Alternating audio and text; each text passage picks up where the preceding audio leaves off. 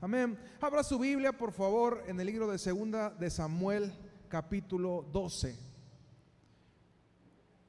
verso 1. Segunda de Samuel, capítulo 12, verso 1.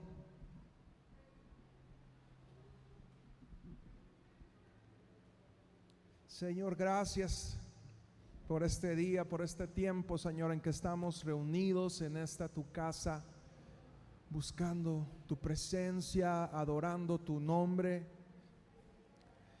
Padre, te pido que pueda llevar el mensaje lo más fiel e íntegro, Señor, para aquellos que quieren escucharlo. Gracias, Padre, que esta semilla pueda dar fruto de bendición en los corazones de cada uno. En el nombre de Jesús. Amén. Imagínate que te toca obtener un trabajo dentro de gobierno, que eres el consejero de Andrés Manuel López Obrador. Y de repente tienes que llegar a darle un mensaje un mensaje no tan agradable. Él acaba de cometer un error muy grande. Es un líder muy respetado por su pueblo, muy admirado. Tiene muchos admiradores, también muchos detractores, ¿bien? Pero a ti, que eres parte de su equipo, te toca ir a darle un mensaje muy grave. Algo muy grave está sucediendo y te toca a ti decírselo. ¿Cómo se lo dirías? ¿Qué palabras buscarías para que el mensaje llegara lo más claro y entendible posible? Dios te ha mandado a cambiar el corazón del líder de tu nación porque acaba de cometer un error muy grande. ¿Cómo lo harías?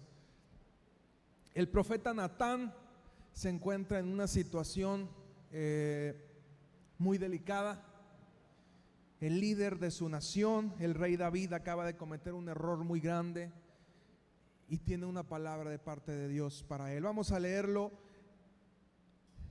El capítulo 12. Jehová envió a Natán a David y viniendo él le dijo, había dos hombres en una ciudad, el uno rico y el otro pobre. El rico tenía numerosas vacas y ovejas pero el pobre no tenía más que una sola corderita que él había comprado y criado y que había crecido con él y con sus hijos juntamente, comiendo de su bocado y bebiendo de su vaso y durmiendo en su seno y la tenía como a una hija. Y vino uno de camino al hombre rico y éste no quiso tomar de sus ovejas y de sus vacas para guisar al caminante que había venido a él sino que tomó la oveja de aquel hombre pobre y la preparó para aquel que había venido a él. Entonces se encendió el furor de David en gran manera contra aquel hombre y dijo, Natán, vive Jehová, que el que tal hizo es digno de muerte. La sentencia había sido dada por el rey. Y debe pagar la cordera con cuatro tantos porque hizo tal cosa y no tuvo misericordia. El rey David al escuchar la historia se enciende y dice, ¿cómo puede ser posible que en mi reino ocurran ese tipo de vilezas? Yo me voy a encargar de que ese hombre pague por lo que ha hecho. Entonces Natán dijo a David en el versículo 7, tú eres aquel hombre. Así ha dicho Jehová, Dios de Israel, yo te ungí por rey de Israel y te libré de la mano de Saúl. Y te di la casa de tu Señor y las mujeres de tu Señor en tu seno. Además te di la casa de Israel y de Judá. Y si esto fuera poco, te habría añadido mucho más. ¿Por qué pues tuviste en poco la palabra de Jehová, haciendo lo malo delante de sus ojos? A Urias de Teo heriste espada y tomaste por mujer a su mujer, y a él lo mataste con la espada de los hijos de Amón. Por lo cual ahora no se apartará jamás de tu casa la espada, por cuanto me menospreciaste, y tomaste la mujer de Urías Eteo para que fuese tu mujer. Así ha dicho Jehová, He aquí, yo haré levantar el mal sobre ti de tu misma casa y tomaré tus mujeres delante de tus ojos y las daré a tu prójimo, el cual yacerá con tus mujeres a la vista del sol. Porque tú lo hiciste en secreto, mas yo haré esto delante de todo Israel y a pleno sol. Entonces David dijo a Natán, pequé contra Jehová. Y Natán dijo a David, también Jehová ha remitido tu pecado, no morirás. Mas cuanto con este asunto hiciste blasfemar a los enemigos de Jehová, el hijo que te ha nacido ciertamente morirá. Y Natán se volvió a su casa. El rey David, en un día, un desafortunado día donde se encontraba haciendo lo que no debería de hacer, el ejército estaba en guerra, él estaba en su casa, se le ocurrió salir a, la azotea de su casa voltea por la azotea y ve a una muchacha guapa bañándose en el tejado de su casa, la manda a traer, tiene relaciones sexuales con ella y queda embarazada. Él hace todo lo posible por que el marido se acueste con ella para quitarse la culpa, pero como no lo logra, manda a matar al marido para quedarse con la muchacha. Este asunto toma más relevancia. Yo me quedé sorprendido hace días, le contaba a mi esposa, yo no había prestado atención en este detalle. Más adelante en el libro de Samuel se menciona los 30 valientes de David. Urias Eteo era uno de los 30. David mató a uno de sus hombres más leales, de sus 30 mejores más leales, los que estuvieron con él en las batallas más complicadas, lo mandó matar por quedarse con su mujer. Pero el centro de esto no es el pecado de David, porque te puedo contar de un montón de pecados que David hizo y aún así fue llamado el hombre conforme al corazón de Dios. Y cuando leo esto, eh, me lleva a pensar que realmente el concepto que Dios tiene de un hombre conforme a su corazón no tiene que ver con la perfección, sino con un corazón para reconocer cuando se equivocaba. David reconocía cuando se, equivocaba y afrontaba las consecuencias de su pecado, volvía, se purificaba delante de Dios e iniciaba nuevamente. Pero a final de cuentas, no hubiera habido un cambio en el corazón de David si no hubiese habido un profeta Natán que se levantó y se atrevió a confrontarlo. al decirle, ¿sabes qué? Serás muy el rey de Israel, serás muy el hombre más poderoso de la zona, pero estás cometiendo un pecado.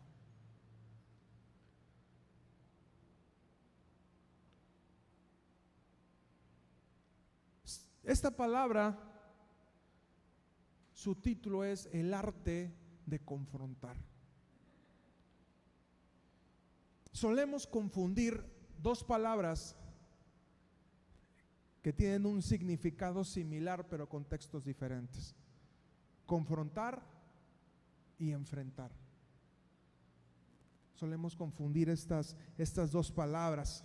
Lo tenemos así y luego así, Creemos que son lo mismo, pero no es así. Confrontar significa carear con otra persona, cotejar una cosa con otra. Sin embargo, enfrentar lleva una matiz de conflicto. Cuando confrontas, muestras la verdad. Cuando enfrentas, generas un conflicto.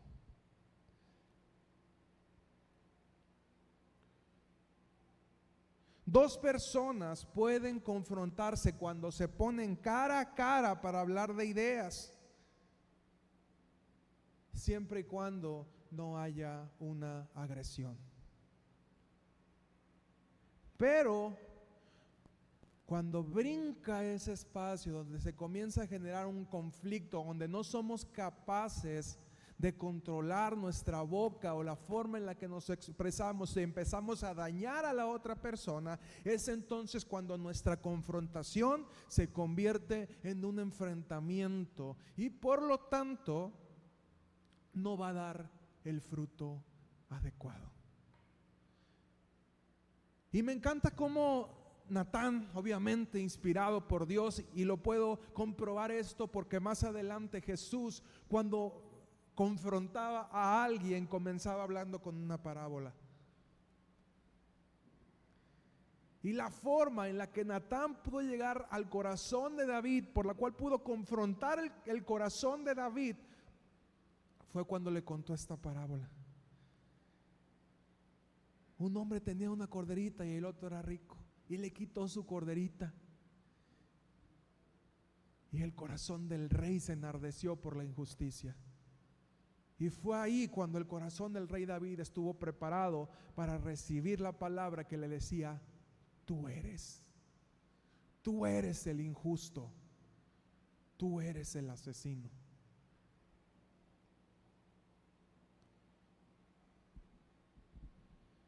La confrontación es un tema que no nos gusta mucho. Nosotros sabemos muchas veces que alguien está haciendo algo incorrecto, alguien que amamos está haciendo algo incorrecto, pero ¿qué decimos? Por no salir mal, mejor no digo nada. Calladito me veo más bonito.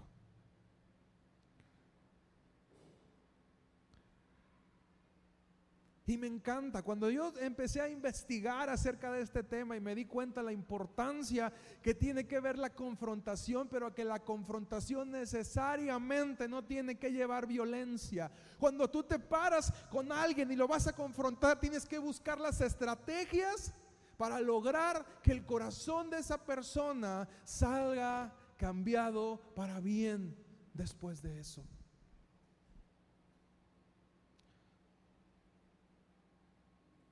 Y te haría esta pregunta, ¿cómo puedes dar tu punto de vista sin generar un enfrentamiento? Muchas veces tenemos que confrontar a nuestro esposo, a nuestra esposa, a nuestros hijos.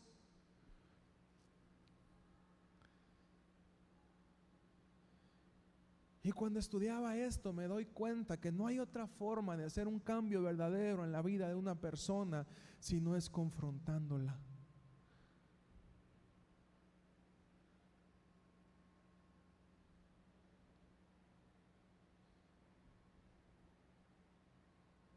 ¿Cómo podrías hacerle ver a una persona su pecado sin ofenderlo? ¿Cómo poder hacerle saber a alguien que está equivocado sin ofenderlo? Al contrario, que en ese proceso la persona se sienta que está siendo sumamente amado por aquel que le está hablando.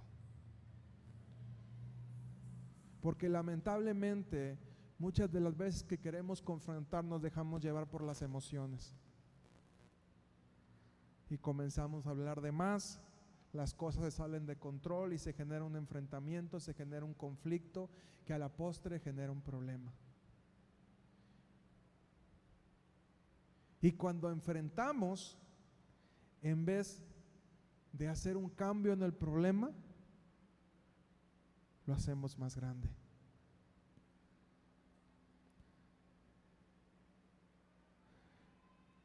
Confrontar requiere valor.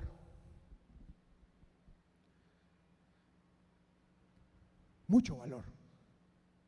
Y no cualquiera se atreve a hacerlo.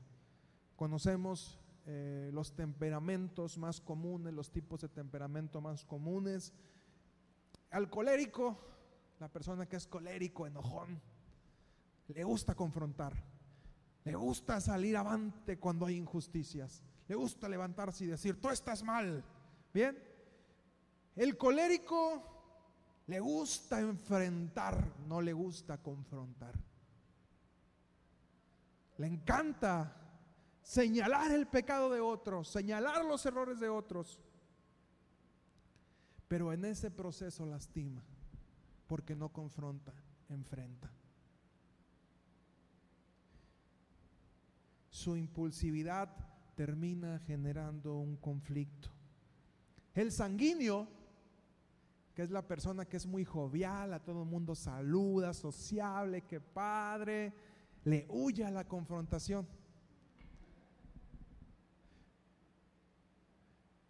Porque si hago eso, pues voy a dejar de ser buena onda. Y a, a, mí sanguíneo me encanta ser buena onda. Y aunque yo sé que el otro está equivocado, aunque yo sé que el otro anda mal y posiblemente se muera haciendo eso, física o espiritualmente, lo dejo porque yo soy buena onda. Bien. Yo sé que estás equivocado, hermano, pero somos felices. Que viva el pecado. ¿Verdad? El flemático, que es aquella persona tranquila, que está en paz, quiere vivir en paz con todos. Por eso le teme a la confrontación. Imagínate, puedo lastimar el corazón del otro. ¿Cómo voy a decirle eso? ¿Cómo voy a decirle que está equivocado? Prefiero amarlo aunque esté en pecado. Prefiero amarlo aunque esté equivocado, porque Dios me llamó a amarlo. ¿Conocen a alguien así? Y el melancólico, aquel que es muy, eh, muy reflexivo, analítico, que se deprime mucho, que llora con las canciones de dolor. ¿bien? Ese prefiere evitar la confrontación. Sabe que es necesaria, sabe que es la forma en la que puede cambiar su vida, pero yo preferiría evitar la fatiga, como decía Jaimito en el Chavo del 8. Preferiría evitar porque como sabe que es muy tiene mucha tendencia a deprimirse, quisiera evitar la confrontación. De ser posible, como dijera Jesús, quisiera pasar esta copa. Pero que no sea mi voluntad, sino la tuya. Y aunque la enfrenta, lo hace con temor. Proverbios 27, 17 dice, vamos a esperar a que la ponga Cristian.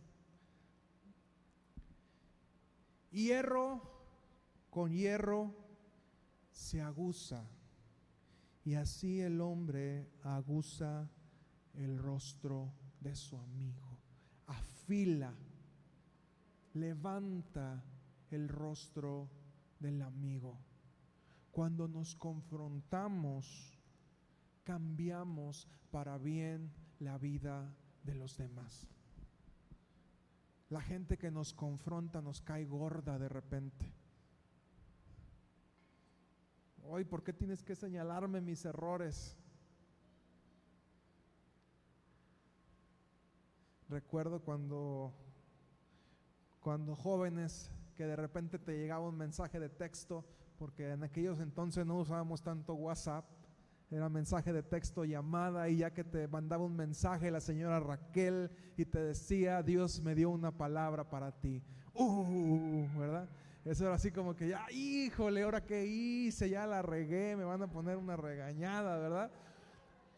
Y ya que, o sea, Raquel o Pablo, cuando estábamos ahí en la iglesia, llegaban y nos decían ese, e, e, esa palabra mágica, nos poníamos a temblar, eran horas de angustia, dolor y depresión hasta que llegaba el viernes o el día que nos habíamos citado con ella para que nos dijera aquella palabra que Dios le había dado. Pero te digo la verdad, gracias a esas palabras nos evitamos de cometer muchos errores. O los cometimos aún sabiendo que era un error.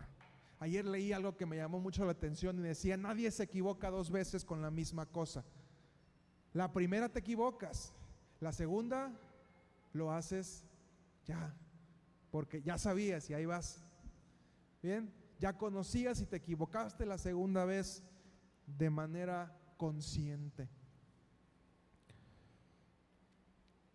La confrontación es necesaria.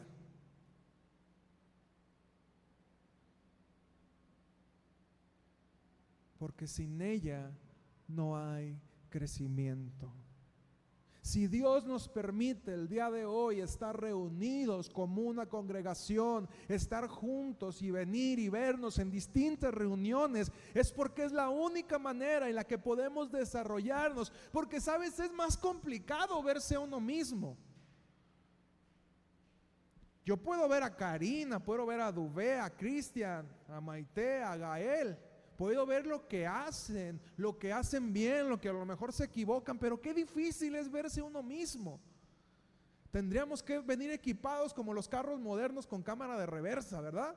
Este, que, que pudiera haber una cámara y nos fuera mostrando las cosas que hacemos mal. Pero no podemos y es por eso que Dios nos hizo como seres sociales. Cuando está Adán solo en el huerto del Edén, Dios dice, no es bueno que el hombre esté solo.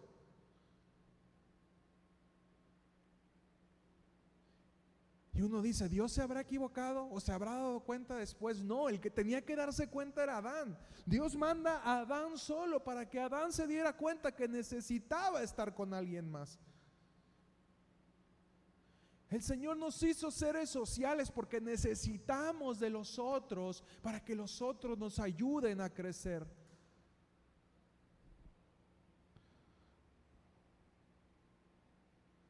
Tanto en lo físico como en lo espiritual, la forma en la que crecemos es a través de la interacción con otros. La meta de una confrontación debe ser llevar al otro a crecer sin generar un enfrentamiento. Y vuelvo a la pregunta, ¿cómo es entonces? ¿Cómo lograrlo?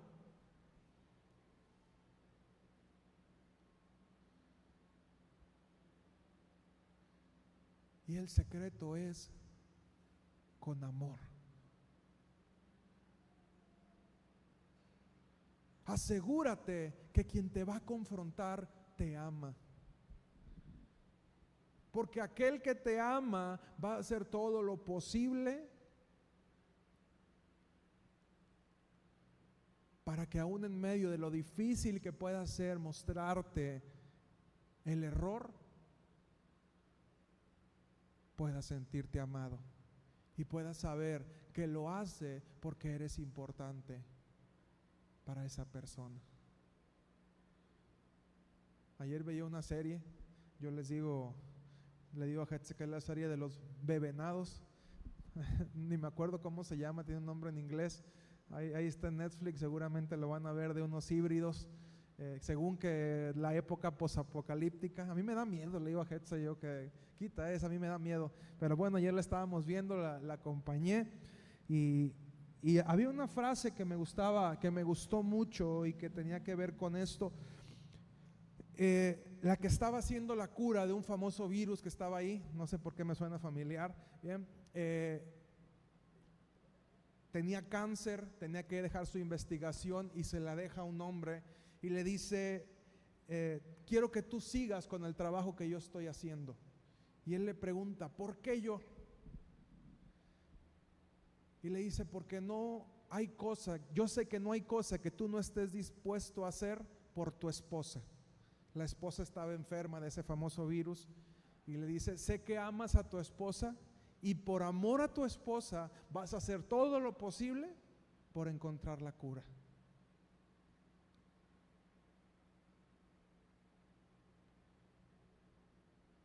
Aquí es donde uno tiene que ser bien sabio y saber detener el enfrentamiento antes de que se dé. Uno tiene que saber elegir cuáles batallas vas a pelear. Y si alguien que no te ama te dice que te quiere confrontar, huye. Porque seguramente va a lastimarte. Tú no estás obligado a escuchar todo lo que te tienen que decir. Asegúrate que aquella persona que te va a confrontar sea alguien que te ama. Porque eso te garantiza que vas a salir bien librado de esa confrontación.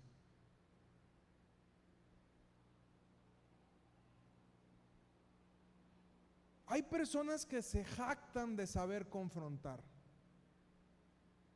Es que lo que Dios me dice, yo me levanto y se lo digo. Sí, la cosa no es que lo digas, la cosa es cómo lo dices.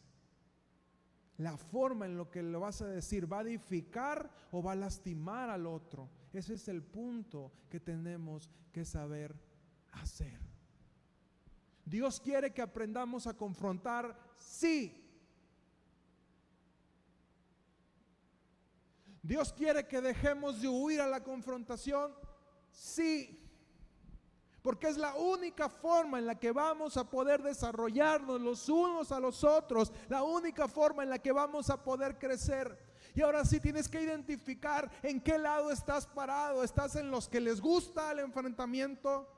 ¿Estás en los que dicen, sabes que yo no quiero enfrentarme con nadie? Yo le huyo. ¿Estás en los que tienen miedo y dicen, no, no vaya a ser que haya problemas? ¿O estás en el grupo de los que dicen, prefiero evitar porque sé que eso me va a generar un problema? En cualquiera de los cuatro puntos en los que estés, Tienes que darte cuenta que la confrontación es necesaria, pero que el ingrediente secreto para que la confrontación no se convierta en un enfrentamiento es el amor.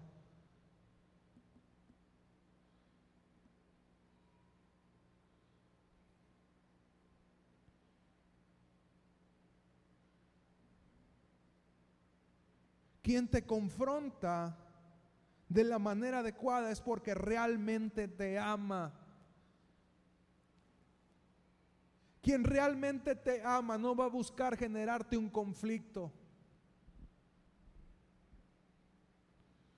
O si lo hace, bueno, todos cometemos errores, ¿verdad? Pero sabrá reconocer su error. Y lo más triste, hermana, hermano, es que cuando no confrontamos hacemos un daño. Cuando no confrontamos hacemos un daño aquel que sabe hacer el bien y no lo hace, les contado por pecado. Y este es el asunto que estamos, eh, la vida, dicen por ahí, la vida es binaria. Hay ceros y unos como en la programación. Hay bien y hay mal. Y aunque nosotros nos esmeramos por encontrarle siempre los puntos medios, la vida es así. Y cuando tú no confrontas, estás haciéndole el daño al otro. Porque a, medida que no te atreves a hablar con amor para transformar la vida del otro, estás dejando que la persona siga igual y siga en un deterioro constante. También habemos personas a las que no nos gusta mucho que nos confronten, aunque lo hagan en amor. Mire que yo soy medio medio atrabancado, bien, y a lo mejor me enojo en el momento en que me confrontas, pero después lo analizo y cambio de actitud. Pero por favor, si vas a venir a confrontarme, quiero que primero te asegures que me amas. Y el día que tú sientas que te enardece el alma de ir a confrontar a alguien, la primera pregunta que tienes que hacerte es, ¿yo amo a esa persona?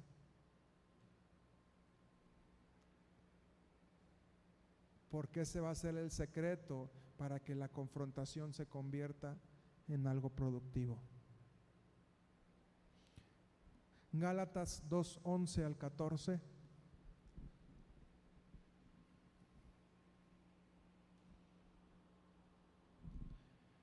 Pero cuando Pedro vino a Antioquía, hablando el apóstol Pablo, le resistí cara a cara porque era de condenar.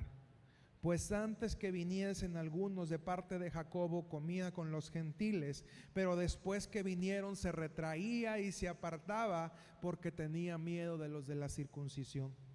Y en su simulación participaban también los otros judíos, de tal manera que aún Bernabé fue también arrastrado a la hipocresía de ellos. Pero cuando vi que no andaban rectamente conforme a la verdad del Evangelio, dije a Pedro delante de todos, si tú siendo judío vives como los gentiles y no como judío, ¿por qué obligas a los gentiles a judaizar? Imagínate el gran apóstol Pedro, aquel que Jesús le dijo, sobre esa roca edificaré mi iglesia, un hombre de mucho respeto. Y viene el apóstol Pablo, que antes había sido asesino de cristianos, Y dice que lo enfrentó cara a cara y le dijo, lo que tú estás haciendo está mal. Otros lo habían podido ver quizá, pero nadie se atrevía a decirle la verdad. Esto me lleva al libro de Juan. ¿Qué dijo que era Jesús? Yo soy el camino, la verdad y la vida. La verdad duele a veces, la verdad es incómoda, pero la verdad es necesaria. Porque cuando andamos en la verdad, Cristo, andamos en Cristo. Y el que anda en Cristo, nueva criatura es. Amén.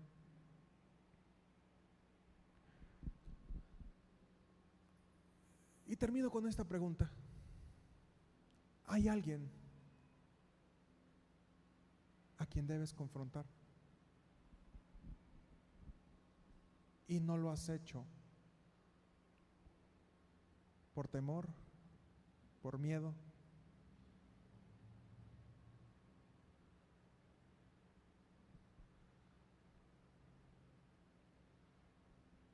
¿Alguien de aquí? ¿O esta palabra fue nomás para los de la transmisión?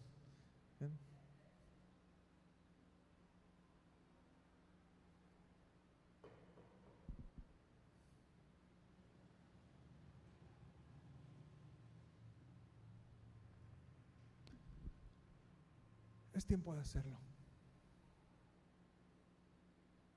Y quiero animarte a que conviertas la confrontación en un aspecto verdaderamente útil de tu vida.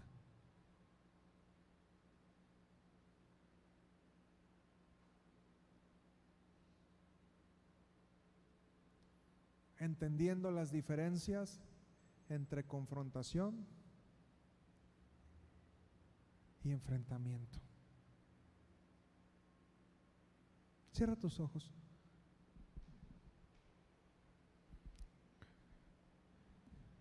Muchas veces nos hemos ofendido por personas que se han levantado para decirnos la verdad.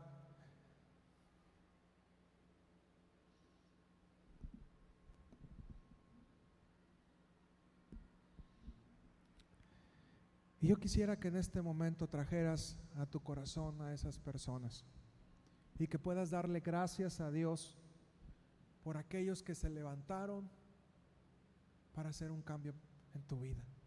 Tal vez con algunos estés agradecido, con otros estés enojado, pero quiero que en este momento comiences a darle gracias a Dios por la vida de esas personas que sin temor se han levantado para mostrarte la verdad. Porque qué difícil es a veces mostrar la verdad. Confrontar no es algo fácil, no es algo sencillo, no es algo que se disfrute. Al contrario, significa morir a uno mismo, a los temores, a los miedos y decir la verdad como debe de ser. Quiero pedirte perdón también a los presentes en físico, pero también a los presentes a través de las redes sociales. Si alguna vez en el proceso de querer confrontarte te he enfrentado, yo también estoy aprendiendo. Sin embargo, entiendo que la confrontación es necesaria. Y te lo digo de corazón, perdóname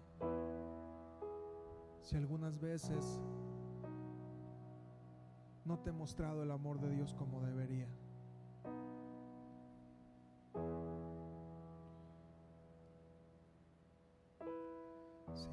Gracias por aquellas personas que tú has levantado, Señor, con valentía a mostrarnos la verdad. A decirnos, Señor, en amor, el camino correcto Yo bendigo la vida de ellos, Señor, y te pido, Padre,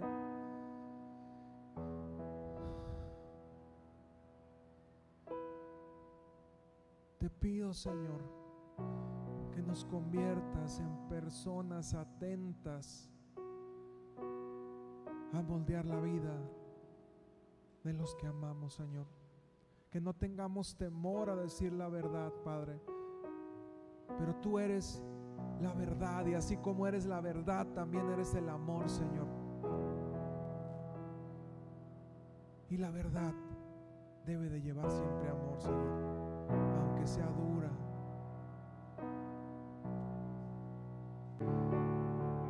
Quizás has estado pasando, dejando pasar un problema en tu familia. Un problema que tú sabes que es necesario que sea corregido, pero te la has pasado evitando el conflicto. Y de parte de Dios te quiero decir, es tiempo de que lo resuelvas. Es tiempo de que te atrevas a hablar claramente, que dejes de huirle a confrontar el asunto y restaures.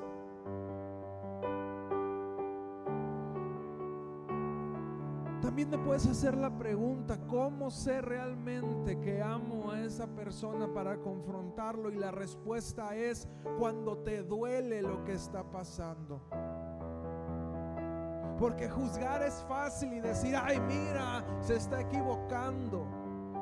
Pero decir, me duele que esté pasando eso, me duele que estés en esa situación porque te amo. Ahí es cuando tú puedes saber, eh, el rey Salomón se, ganó el favor del pueblo y se dieron cuenta de que era un rey sabio cuando se presentaron dos prostitutas delante de él. Y una le decía, le comentó que ella tenía un hijo y la otra también tenía un hijo. Durante la noche lo ahogó y cambió y le dio el muerto y ella se quedó con el vivo. Y ambas discutían quién era la del hijo vivo. Entonces el rey Salomón mandó, pedir una espada y dijo, como las dos quieren al hijo vivo, vamos a hacer una cosa, vamos a sacar una espada, lo vamos a partir y le vamos a dar la mitad a uno y la mitad a otro. Pero dice la palabra que el corazón de la mamá se enterneció y le dijo, no, mi rey, no lo mate, déselo a la otra mejor. Entonces el rey dijo, ella es la mamá, porque su corazón se enterneció. El secreto para saber cuando es que es necesario confrontar a una persona es cuando te duele lo que esa persona está pasando. Ahí te puedes dar cuenta si realmente la amas o si simplemente es un juicio. Amén.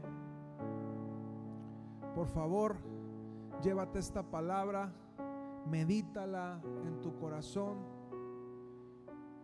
y no dejes que vuelva vacía.